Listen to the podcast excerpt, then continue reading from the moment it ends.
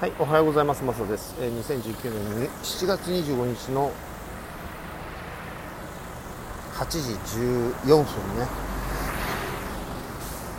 今、まあ出勤途中だよね。出勤っていうか、勤務っていうのとちょっと違うんだけど、まあ、あの、昨日ね、ブログに、アンチエイジングと、それから、美容整形についての、まあ、連続のねライブっていうのをやったんだけどあのアップしたんですけどこれすごく俺いいなと思っていや僕だったら受けたいっていうふうに思ったんですよ。思っちゃったんですよね。でうーん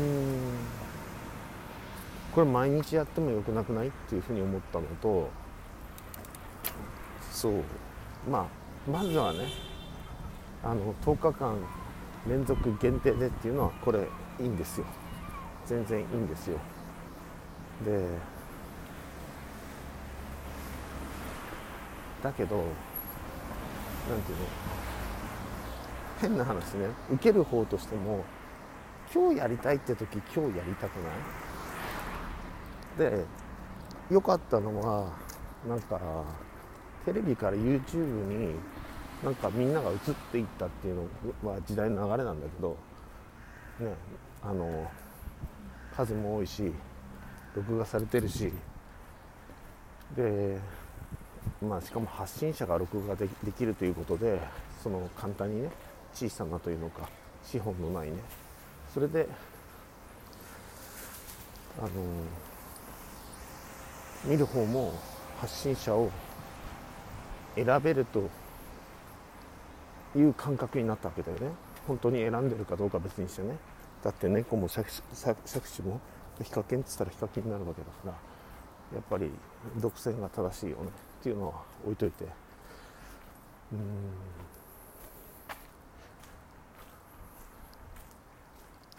僕自身がその何事かを習おうと思った時もうそれから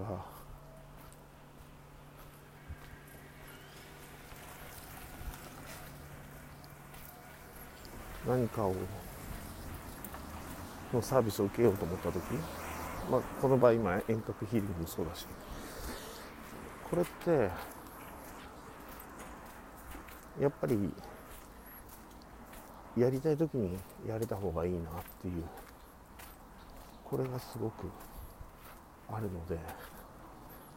ちょっとね本当いろいろ今考えてるんです昔はねまあ何でもそうなんだけど自動販売機みたいなものとか